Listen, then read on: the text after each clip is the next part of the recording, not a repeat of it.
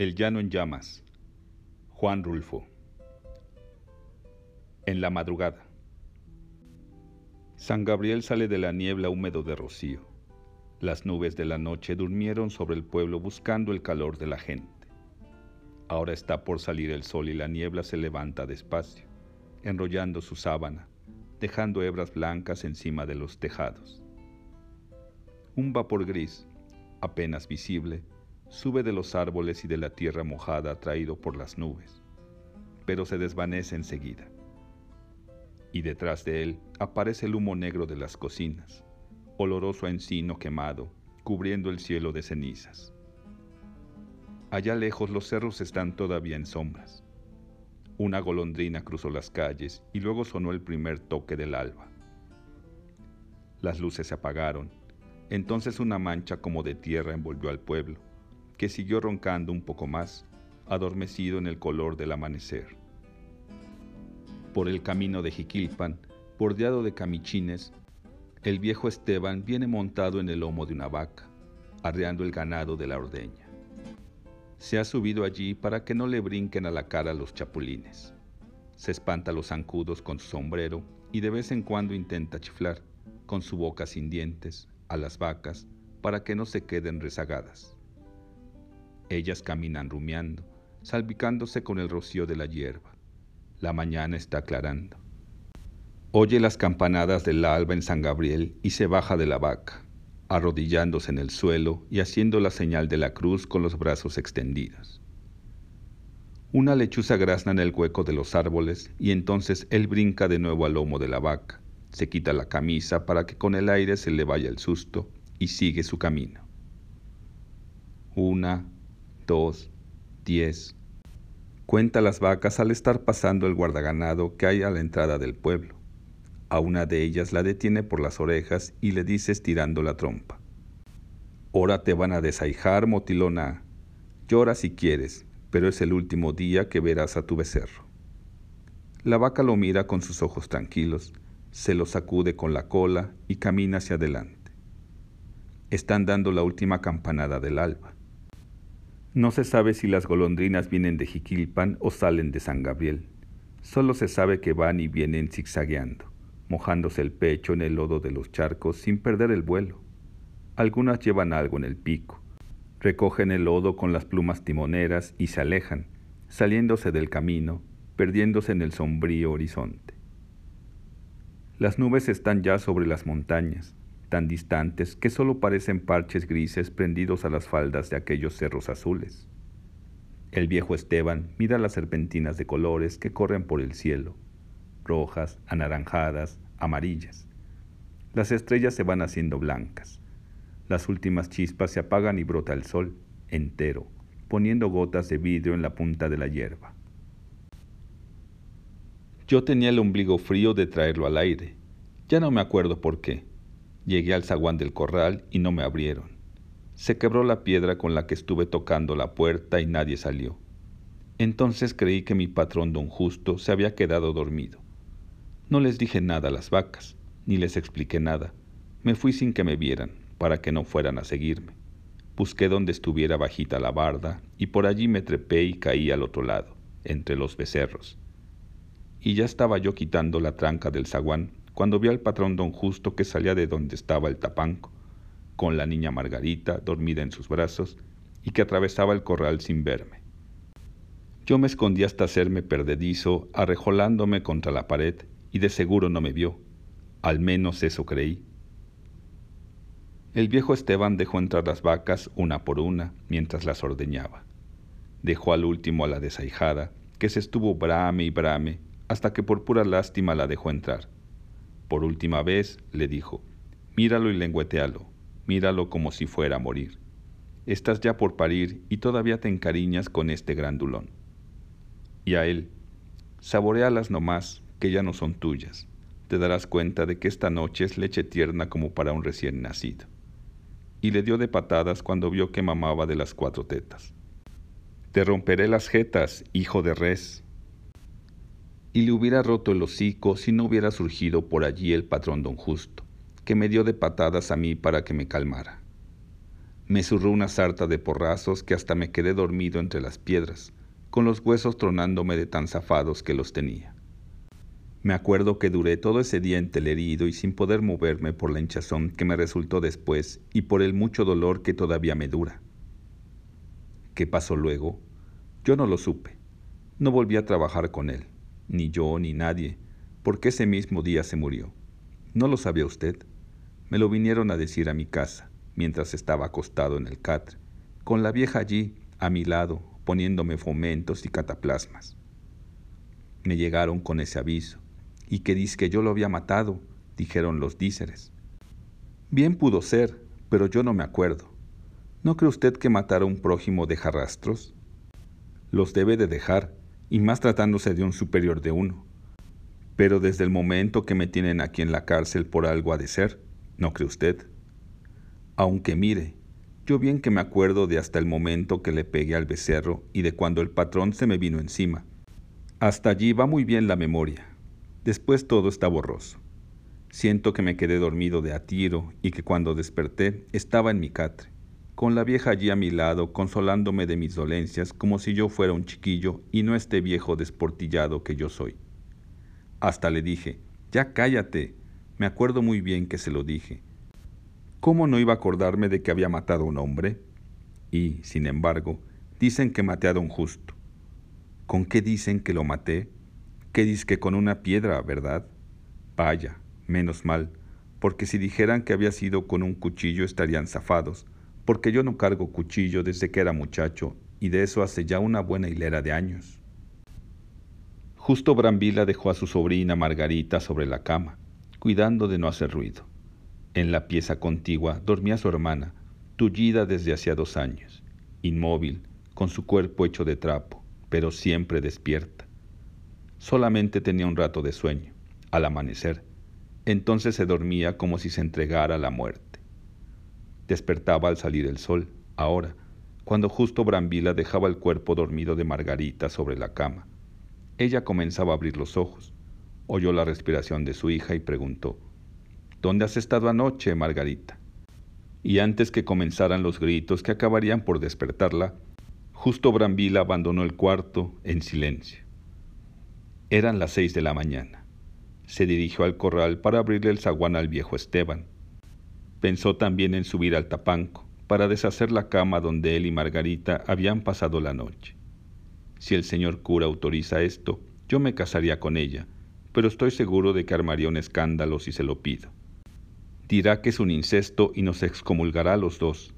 Más vale dejar las cosas en secreto. En eso iba pensando cuando se encontró al viejo Esteban peleándose con el becerro, metiendo sus manos como de alambre en el hocico del animal y dándole de patadas en la cabeza. Parecía que el becerro ya estaba derrengado porque restregaba sus patas en el suelo sin poder enderezarse. Corrió y agarró al viejo por el cuello y lo tiró contra las piedras, dándole de puntapiés y gritándole cosas de las que él nunca conoció su alcance. Después sintió que se le nublaba la cabeza y caía rebotando contra el empedrado del corral. Quiso levantarse y volvió a caer, y al tercer intento se quedó quieto. Una nublazón negra le cubrió la mirada cuando quiso abrir los ojos. No sentía dolor, solo una cosa negra que le fue oscureciendo el pensamiento hasta la oscuridad total. El viejo Esteban se levantó ya alto el sol, se fue caminando a tientas, quejándose. No se supo cómo abrió la puerta y se echó a la calle. No se supo cómo llegó a su casa, llevando los ojos cerrados, dejando aquel reguero de sangre por todo el camino. Llegó y se recostó en su catre y volvió a dormirse. Serían las once de la mañana cuando entró Margarita en el corral, buscando a Justo Brambila, llorando porque su madre le había dicho después de mucho sermonearla que era una prostituta. Encontró a Justo Brambila muerto que dice que yo lo maté. Bien pudo ser, pero también pudo ser que él se haya muerto de coraje. Tenía muy mal genio. Todo le parecía mal, que estaban sucios los pesebres, que las pilas no tenían agua, que las vacas estaban reflacas. Todo le parecía mal, hasta que yo estuviera flaco no le gustaba, y como no iba a estar flaco si apenas comía. Si me la pasaba en un puro viaje con las vacas, las llevaba a Jiquilpa, donde él había comprado un potrero de pasturas, Esperaba que comieran y luego me las traía de vuelta para llegar con ellas de madrugada. Aquello parecía una eterna peregrinación. Y ahora ya ve usted, me tienen detenido en la cárcel y que me van a juzgar la semana que entra porque criminé a don Justo. Yo no me acuerdo, pero bien pudo ser. Quizá los dos estábamos ciegos y no nos dimos cuenta de que nos matábamos uno al otro. Bien pudo ser. La memoria, a esta edad mía, es engañosa. Por eso yo le doy gracias a Dios, porque si acababa con todas mis facultades, ya no pierdo mucho, ya que casi no me queda ninguna. Y en cuanto a mi alma, pues ahí también a Él se la encomienda. Sobre San Gabriel está bajando otra vez la niebla. En los cerros azules brillaba todavía el sol. Una mancha de tierra cubría el pueblo. Después vino la oscuridad. Esa noche no encendieron las luces, de luto, pues don Justo era el dueño de la luz. Los perros aullaron hasta el amanecer. Los vidrios de colores de la iglesia estuvieron encendidos hasta el amanecer con la luz de los cirios, mientras velaban el cuerpo del difunto. Voces de mujeres cantaban en el semisueño de la noche. Salgan, salgan, salgan, ánimas de penas, con voz de falsete. Y las campanas estuvieron doblando a muerto toda la noche, hasta el amanecer, hasta que fueron cortadas por el toque del alba. Talpa. Natalia se metió entre los brazos de su madre y lloró largamente allí con un llanto quedito. Era un llanto aguantado por muchos días, guardado hasta ahora que regresamos a Sensontla y vio a su madre y comenzó a sentirse con ganas de consuelo. Sin embargo, antes, entre los trabajos de tantos días difíciles, cuando tuvimos que enterrar a Tanilo en un pozo de la tierra de Talpa, sin que nadie nos ayudara, cuando ella y yo, los dos solos, juntamos nuestras fuerzas y nos pusimos a escarbar la sepultura desenterrando los terrones con nuestras manos, dándonos prisa para esconder pronto a Tanilo dentro del pozo y que no siguiera espantando ya a nadie con el olor de su aire lleno de muerte. Entonces no lloró. Ni después, al regreso, cuando nos vinimos caminando de noche sin conocer el sosiego. Andamos a tientas, como dormidos, y pisando con pasos que parecían golpes sobre la sepultura de Tanilo. En ese entonces, Natalia parecía estar endurecida y traer el corazón apretado para no sentirlo bullir dentro de ella, pero de sus ojos no salió ninguna lágrima. Vino a llorar hasta aquí, arrimada a su madre, solo para acongojarla y que supiera que sufría, acongojándonos de paso a todos, porque yo también sentí ese llanto de ella dentro de mí como si estuviera exprimiendo el trapo de nuestros pecados.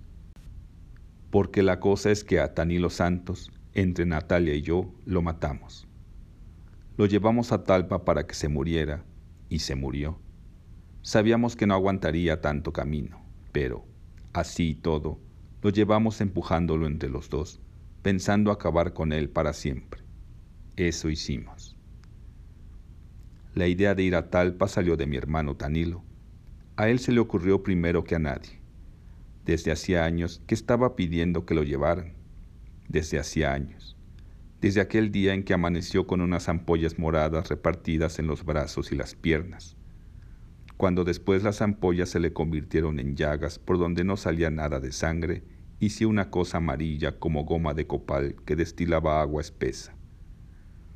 Desde entonces me acuerdo muy bien que nos dijo cuánto miedo sentía de no tener ya remedio.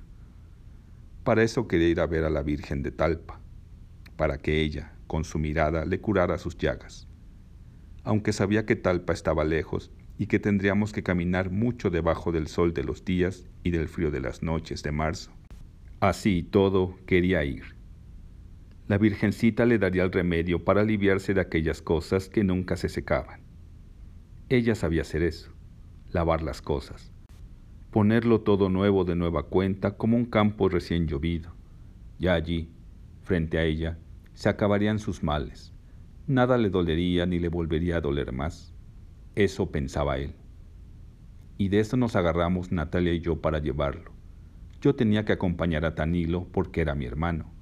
Natalia tendría que ir también, de todos modos, porque era su mujer. Tenía que ayudarlo llevándolo del brazo, sopesándolo a la ida y tal vez a la vuelta sobre sus hombros, mientras él arrastrara su esperanza. Yo ya sabía desde antes lo que había dentro de Natalia, conocía algo de ella. Sabía, por ejemplo, que sus piernas redondas, duras y calientes como piedras al sol del mediodía, estaban solas desde hacía tiempo. Ya conocía yo eso.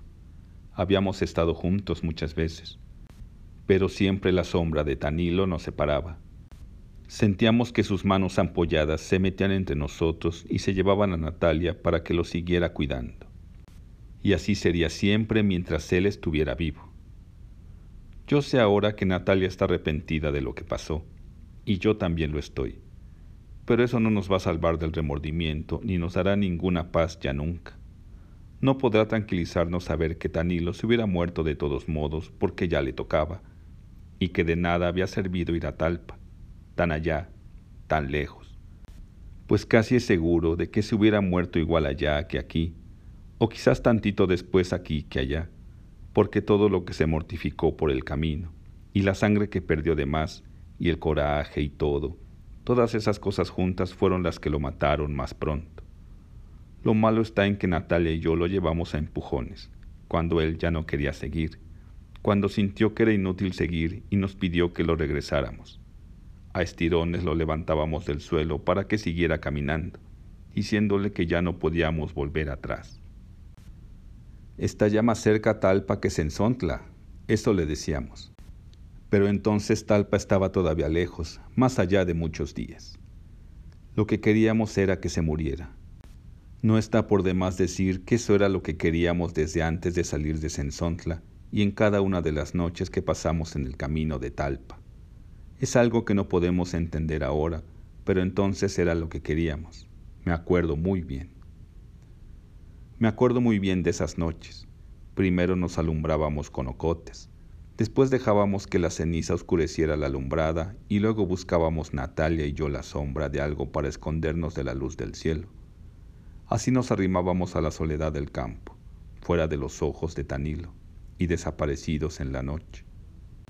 Y la soledad aquella nos empujaba uno al otro. A mí me ponía entre los brazos del cuerpo de Natalia y a ella eso le servía de remedio. Sentía como si descansara, se olvidaba de muchas cosas y luego se quedaba adormecida y con el cuerpo sumido en un gran alivio. Siempre sucedía que la tierra sobre la que dormíamos estaba caliente y la carne de Natalia, la esposa de mi hermano Tanilo, se calentaba enseguida con el calor de la tierra. Luego aquellos dos calores juntos quemaban y lo hacían a uno despertar de su sueño. Entonces mis manos iban detrás de ella, iban y venían por encima de ese como rescoldo que era ella, primero suavemente, pero después le apretaban como si quisieran exprimirle la sangre. Así una y otra vez, noche tras noche, hasta que llegaba la madrugada y el viento frío apagaba la lumbre de nuestros cuerpos. Eso hacíamos Natalia y yo a un lado del camino de Talpa, cuando llevábamos a Tanilo para que la Virgen lo aliviara. Ahora todo ha pasado. Tanilo se alivió hasta de vivir. Ya no podrá decir nada del trabajo tan grande que le costaba vivir, teniendo aquel cuerpo como emponzoñado, lleno por dentro de agua podrida que le salía por cada rajadura de sus piernas o de sus brazos unas llagas así de grandes, que se abrían despacito, muy despacito, para luego dejar salir a borbotones un aire como de cosa echada a perder que a todos nos tenía asustados. Pero ahora que está muerto, la cosa se ve de otro modo. Ahora Natalia llora por él, tal vez para que él vea desde donde está todo el gran remordimiento que lleva encima de su alma. Ella dice que ha sentido la cara de Tanilo estos últimos días, era lo único que servía de él para ella, la cara de Tanilo, humedecida siempre por el sudor en que lo dejaba el esfuerzo por aguantar sus dolores. La sintió acercándose hasta su boca, escondiéndose entre sus cabellos, pidiéndole, con una voz a penitas, que lo ayudara. Dice que le dijo que ya se había curado por fin, que ya no le molestaba ningún dolor. Ya puedo estar contigo, Natalia. Ayúdame a estar contigo. Dice que eso le dijo. Acabábamos de salir de Talpa, de dejarlo allí enterrado bien hondo en aquel como surco profundo que hicimos para sepultarlo. Y Natalia se olvidó de mí desde entonces. Yo sé cómo le brillaban antes los ojos como si fueran charcos alumbrados por la luna. Pero de pronto se destiñeron. Se le borró la mirada como si la hubiera revolcado en la tierra. Y pareció no ver ya nada. Todo lo que existía para ella era el tanilo de ella, que ella había cuidado mientras estuvo vivo y lo había enterrado cuando tuvo que morirse. Tardamos veinte días en encontrar el camino real de Talpa hasta entonces habíamos venido los tres solos. Desde allí comenzamos a juntarnos con gente que salía de todas partes, que había desembocado como nosotros en aquel camino ancho, parecido a la corriente de un río, que nos hacía andar a rastras, empujados por todos lados como si nos llevaran amarrados con hebras de polvo. Porque de la tierra se levantaba, con el bullir de la gente, un polvo blanco como tamo de maíz que subía muy alto y volvía a caer, pero los pies al caminar lo devolvían y lo hacían subir de nuevo. Hacia todas horas estaba aquel polvo por encima y debajo de nosotros. Y arriba de esta tierra estaba el cielo vacío, sin nubes, solo el polvo, pero el polvo no da ninguna sombra. Teníamos que esperar a la noche para descansar del sol y de aquella luz blanca del camino. Luego los días fueron haciéndose más largos. Habíamos salido de Sensontla a mediados de febrero y ahora que comenzaba marzo amanecía muy pronto. Apenas si cerrábamos los ojos al oscurecer, cuando nos volvía a despertar el sol, el mismo sol que parecía acabarse de poner hacía un rato. Nunca había sentido que fuera más lenta y violenta la vida como caminar entre un amontonadero de gente igual que si fuéramos un hervidero de gusanos apelotonados bajo el sol, retorciéndonos entre la cerrazón del polvo que nos encerraba a todos en la misma vereda y nos llevaba como acorralados. Los ojos seguían la polvareda, daban en el polvo como si tropezaran contra algo que no se podía traspasar, y el cielo siempre gris, como una mancha gris y pesada que nos aplastaba a todos desde arriba. Solo a veces, cuando cruzábamos algún río, el polvo era más alto y más claro. Zambullíamos la cabeza calenturada y renegrida en el agua verde, y por un momento de todos nosotros salía un humo azul, parecido al vapor que sale de la boca con el frío. Pero poquito después desaparecíamos otra vez entreverados en el polvo, cobijándonos unos a otros del sol, de aquel calor del sol repartido entre todos. Algún día llegará la noche, en eso pensábamos. Llegará la noche y nos pondremos a descansar. Ahora se trata de cruzar el día, de atravesarlo como sea para correr del calor y del sol. Después nos detendremos. Después. Lo que tenemos que hacer por lo pronto es esfuerzo tras esfuerzo para ir deprisa detrás de tantos como nosotros y delante de otros muchos. De eso se trata. Ya descansaremos bien a bien cuando estemos muertos. En eso pensábamos Natalia y yo, y quizá también Tanilo. Cuando íbamos por el camino real de Talpa, entre la procesión, queriendo llegar los primeros hasta la Virgen, antes que se le acabaran los milagros. Pero Tanilo comenzó a ponerse más malo. Llegó un rato en que ya no quería seguir. La carne de sus pies se había reventado y por la reventazón aquella empezó a salírsele la sangre. Lo cuidamos hasta que se puso bueno, pero Así y todo, ya no quería seguir. Me quedaré aquí sentado un día o dos y luego me volveré a Sensontla. Eso nos dijo. Pero Natalia y yo no quisimos. Había algo dentro de nosotros que no nos dejaba sentir ninguna lástima por ningún tanilo. Queríamos llegar con él a Talpa, porque a esas alturas, así como estaba, todavía le sobraba vida. Por eso mientras Natalia le enjugaba los pies con aguardiente para que se le deshincharan, le daba ánimos. Le decía que solo la Virgen de Talpa lo curaría. Ella era la única que podía hacer que él se aliviara para siempre. Ella nada más. Había otras muchas vírgenes, pero solo la de Talpa era la buena. Eso le decía Natalia. Y entonces Tanilo se ponía a llorar con lágrimas que hacía surco entre el sudor de su cara y después se maldecía por haber sido malo. Natalia le limpiaba los chorretes de lágrimas con su rebozo, y entre ella y yo lo levantábamos del suelo para que caminara otro rato más antes que llegara la noche. Así, a tirones, fue como llegamos con él a Talpa. Ya en los últimos días también nosotros nos sentíamos cansados. Natalia y yo sentíamos que se nos iba doblando el cuerpo entre más y más. Era como si algo nos detuviera y cargara un pesado bulto sobre nosotros. Danilo se nos caía más seguido y teníamos que levantarlo y a veces llevarlo sobre los hombros. Tal vez de eso estábamos como estábamos, con el cuerpo flojo, lleno de flojera para caminar. Pero la gente que iba allí junto a nosotros nos hacía andar más a prisa. Por las noches, aquel mundo desbocado se calmaba. Desperdigadas por todas partes brillaban las fogatas y en derredor de la lumbre la gente de la peregrinación rezaba el rosario, con los brazos en cruz, mirando hacia el cielo de Talpa, y se oía cómo el viento llevaba y traía aquel rumor, revolviéndolo, hasta hacer de él un solo mugido. Poco después todo se quedaba quieto. A eso de la medianoche podía oírse que alguien cantaba muy lejos de nosotros. Luego se cerraban los ojos y se esperaba sin dormir a que amaneciera. Entramos a Talpa cantando el alabado. Habíamos salido a mediados de febrero y llegamos a Talpa en los últimos días de marzo, cuando ya mucha gente venía de regreso. Todo se debió a que Tanilo se puso a hacer penitencia.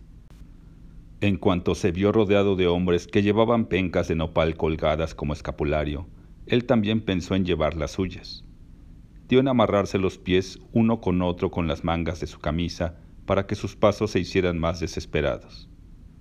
Después quiso llevar una corona de espinas.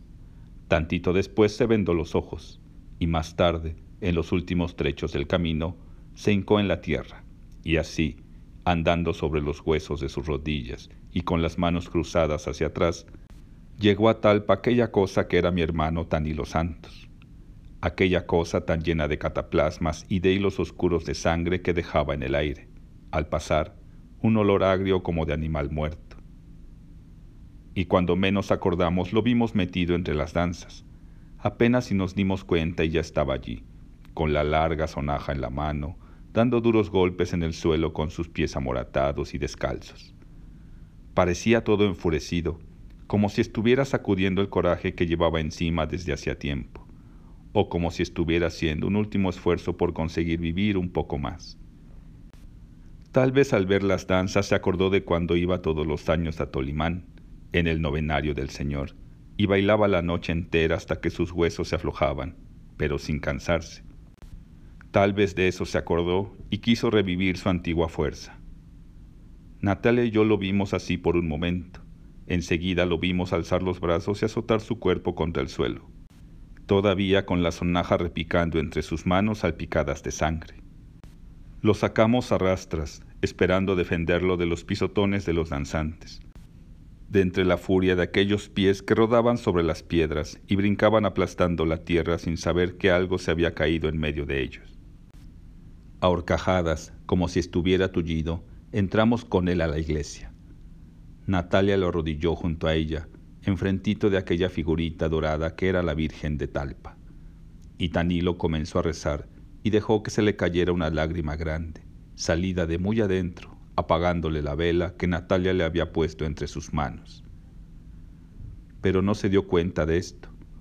La luminaria de tantas velas prendidas que allí había le cortó esa cosa con la que uno se sabe dar cuenta de lo que pasa junto a uno.